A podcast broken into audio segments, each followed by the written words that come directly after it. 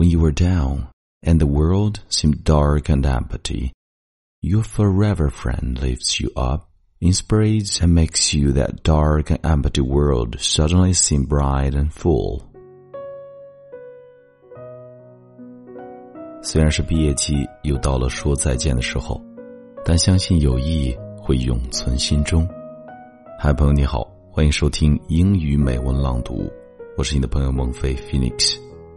今天和各位分享的是一篇关于友情的文章，叫做《永远的友谊》。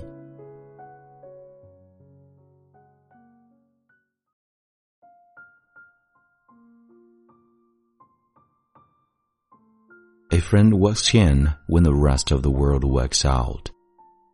Sometimes in life, you find a special friend.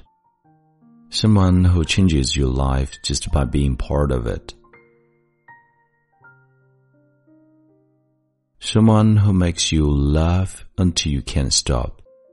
Someone who makes you believe that there really is good in the world.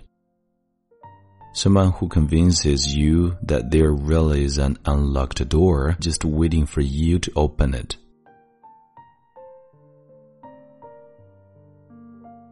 This is a forever friendship. When you are down and the world seems dark and empty, your forever friends lifts you up in spirits and makes that dark and empty world suddenly seem bright and full. Your forever friend gets you through the hard times, the sad times, and the confused times. If you turn and walk away, your forever friend follows. If you lose your way, your forever friend guides you and cheers you on. Your forever friend holds your hand and tells you that everything is going to be okay. And if you find such a friend, you feel happy and complete because you need not worry. You have a forever friend for life and forever has no end.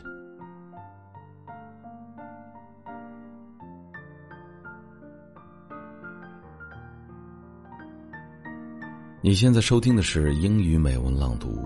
如果节目带给了你片刻宁静与温暖，欢迎你分享给更多的朋友。